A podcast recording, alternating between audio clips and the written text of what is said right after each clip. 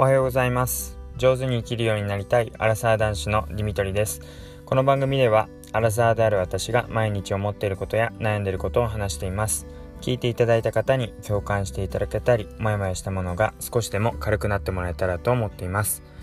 えー、おはようございます。えー、すごい気持ちのいいすがすがしい朝ですね、えー、まだ風がひんやりしてる感じがしますけど日中はかなり暑くなりますね。昨日も暑かったんですけど今日も278度結構上がるみたいなので熱中症の対策、えー、していきましょう。でえ、ー、と昨日はですね月曜日でしたので、えー、まあ、予定通りもう、まあ、惰性でというかかなりランニングの疲労も残っていたので、え軽めに、え仕事をして必要最低限のものを仕上げて帰ってきました。でその後は、えー、夕飯を作ってっていう感じなのであとふるさと納税がやっと,、えー、と4つ自治体に、えー、ふるさと納税を出していたんですけどもそちらの、えー、ワンストップ納税、えー、なんかまあ書類を申し込んで、えー、まあ、ふるさと納税の税金分を免除できるっていうそういう制度なんですがそういった書類を書いていました。まあ、一度にこう同じ自治体じゃないですけどだいたいやる内容とか、えー、コピーマイナンバーカードをコピー取って送るっていうのは一緒なのでまあ全部の自治体の書類が揃ってから、えー、いつもやるようにしています。で今年は結構一つの自治体が、えー、来るのに時間かかったんですけどまあ4つ頼もうと思っていたところが全部届いたので、えー、その申込書を書いて、え今日投函するっていったところです。あのまずその話をしますと、まあ、ふるさと納税ってすごい便利で、えー、まあ、税金、その分が、頼んだ分の税金が免除されて、えー、まあ、その分のこの、払った分は免除されるし、あの、返礼品ってことで、なんかフルーツだったり、えー、なんか食べ物、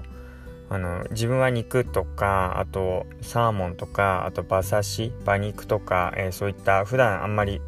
スーパーで買わないようなものを注文したんですけど、まあ、そういった返礼品を得られるっていうのがあります。であのー、なんか今日ワンストップワンストップ納税の、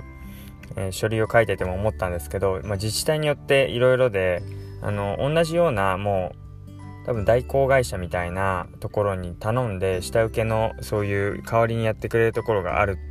ですねそういうところに頼んで、えー、まあ、そういうワンストップのものをまとめているところもあったり逆にまあ本当地方自治体の、えー、うんまあ、田舎みたいなところが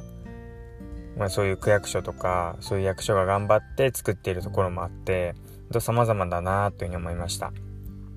なんか、えっ、ー、と、まあ、やっている方はよくわかると思うんですけど、一番違いが大きく現れるなと思うのが、あの、封筒が、あの、くっついているんですけど、あの、まあ、なんか封筒がそのまま入ってるところもあれば、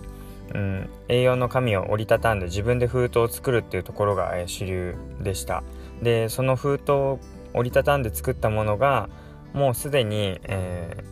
ー、切手代が、郵送代が払われていて、こちら側は切手を貼らなくてもいいっていう自治体もある一方で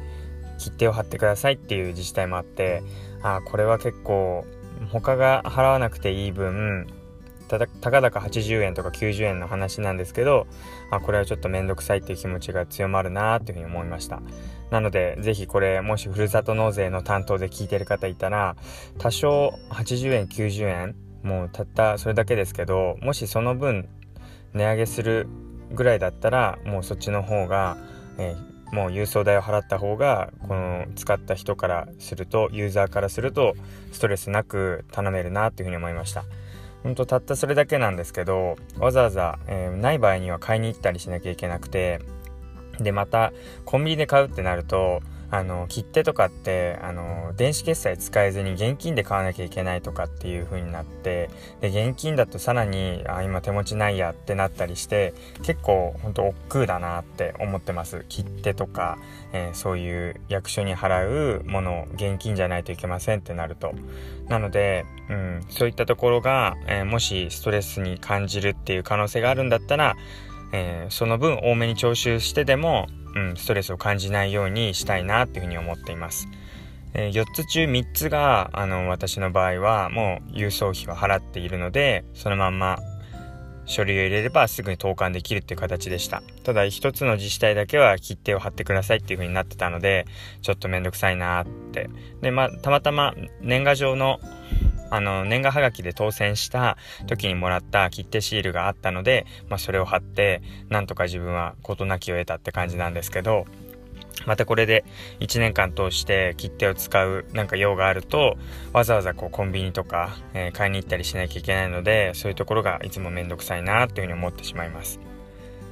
まあ、ふるさと納税の使い方もいろいろだと思うんですけど、まあ、そのもらう給与にあの、まあ、比例というか、まあ、完璧に比例じゃないですけどあの給与が多くなればなるほどふるさと納税で、えー、この払うっていうか買うことができるお金っていうのが増えていきます。だから自分のこの年収給与を見てシミュレーターみたいなのもあるのでそういったものでいくらぐらいだったら頼めるかななんて値段を割り出してから、えー、自分で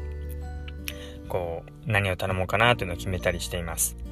あの、おすすめなのは、やっぱりさっきも言いましたけど、自分では頼まないよ、うん、自分では買わない、スーパーとかでは普通はちょっと高くて買えないな、みたいに思うものを買ったりすると、うん、なんかお得感があるし、まあもちろん普通に買った方が安いんですけど、なんか買えないなかなか自分の気持ち的にこうドカッと買うことできないなっていう贅沢品なんかを頼んでそれが届いた時にこうご褒美とか、うん、パーティーみたいに使うとすごいいいなって思ってます。例えば、えーと、シャインマスカットとかあの本当に房ごと丸ごとシャインマスカット買うことってなかなかないと思うんですけどそれもま返礼品で届くからっていうふうに思うとすごい特別な気分味わえてシャインマスカットの食べ放題みたいな状態になるんですね。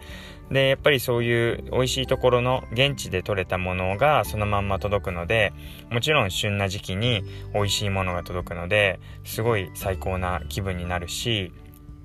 あとは、あの、今年頼んでよかったなと思うのは、サーロインステーキを頼んでいました。結構高かったんですけど、えっ、ー、と、2万円ぐらいの、えー、ものを頼んで、で、2枚ついてきたんですけど、まあ、なかなか、あの、自分では頼まないし、買わないような A4 か A5 ランクぐらいの、すごい霜降りの、あの、ステーキを買ってみました。で、まあそれをもとにこうワインとか置いたりとかして、ちょっとパーティーっていうかディナー風に鉄板焼き屋みたいな形で、えー、家での時間を楽しむことができましたし、あの、なんかこう来客があった時とかにそういう特別なお肉とかフルーツとかを出してもすごいなんでこんないい肉あるのっていう風な話になるし、喜ばれるなっていうふうに思います。あとは、あの、やっぱり自分でスーパーでなかなか買えないものえー、馬肉とか馬刺しとかもそうですし、なんかそういった、うん、見方で頼んでもいいなと思いました。あの、2年前とかは、まあ、去年とか2年前とかは、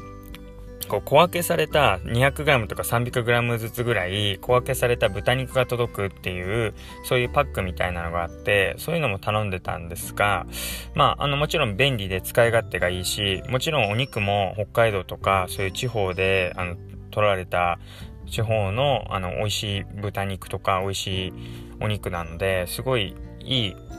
美味しいんではあの美味しいんですけど